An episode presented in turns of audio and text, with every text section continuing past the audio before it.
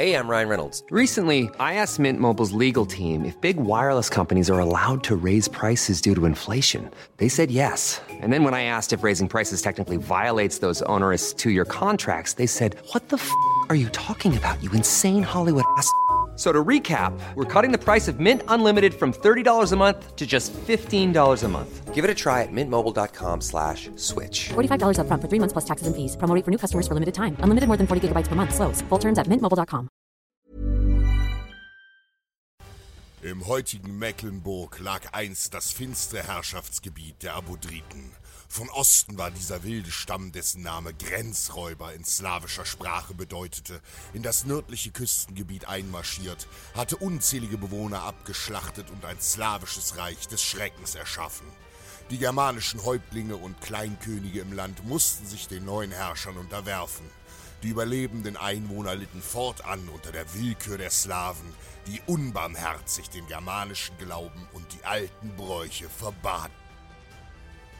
Godeschalkus, Sohn des germanischen Häuptlings Udo, konnte dieser Ungerechtigkeit nicht weiter zusehen. So hatte er das Land verlassen, um sein Glück im benachbarten Dänemark, dem Land der Wikinger, zu suchen. Godeschalkus wuchs zu einem starken und mutigen Krieger heran, und schon bald hatte er auf seinen Reisen mit den Wikingern viele Abenteuer und Schlachten erlebt und überstanden.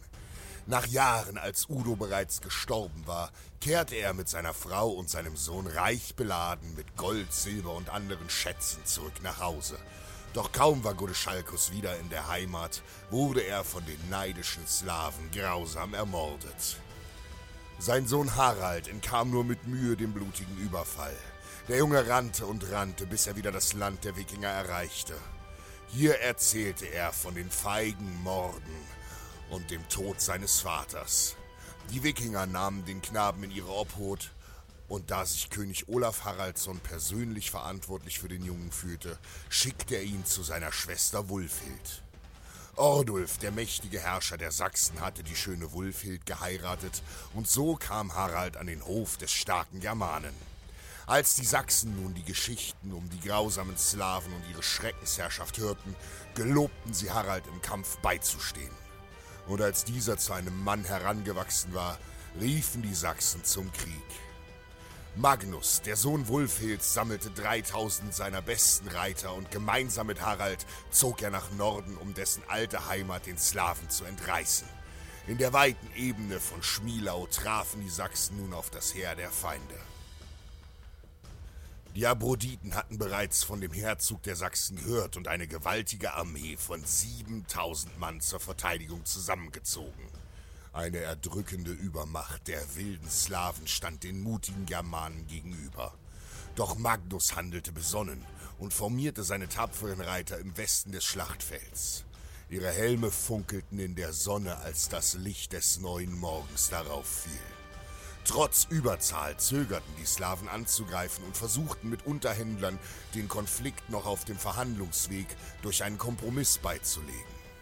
Geschickt zogen die Sachsen die Gespräche mit dem Feind in die Länge, und als am Abend die tiefstehende Sonne hinter Magnus Reitern stand, riefen sie zum Angriff.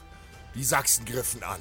Augenzeugenberichten zufolge blendete das grelle Licht der tiefstehenden Sonne im Rücken der Sachsen die Abodriten, sodass sie im Nachteil waren. Die Erde erbebte, als die Krieger im wilden Galopp ihre Lanzen und Schwerter in die entsetzten Feinde stachen. Mit voller Wucht ritten sie tief in die Reihen der schreienden Slawen. Durch den mächtigen Zusammenprall starben im ersten Ansturm bereits hunderte Gegner.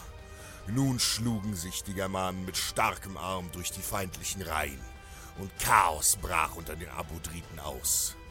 Das Blut spritzte, Glieder und Köpfe wurden abgehackt. Die Sachsen schienen überall zu sein und brachten unbarmherzig den Tod.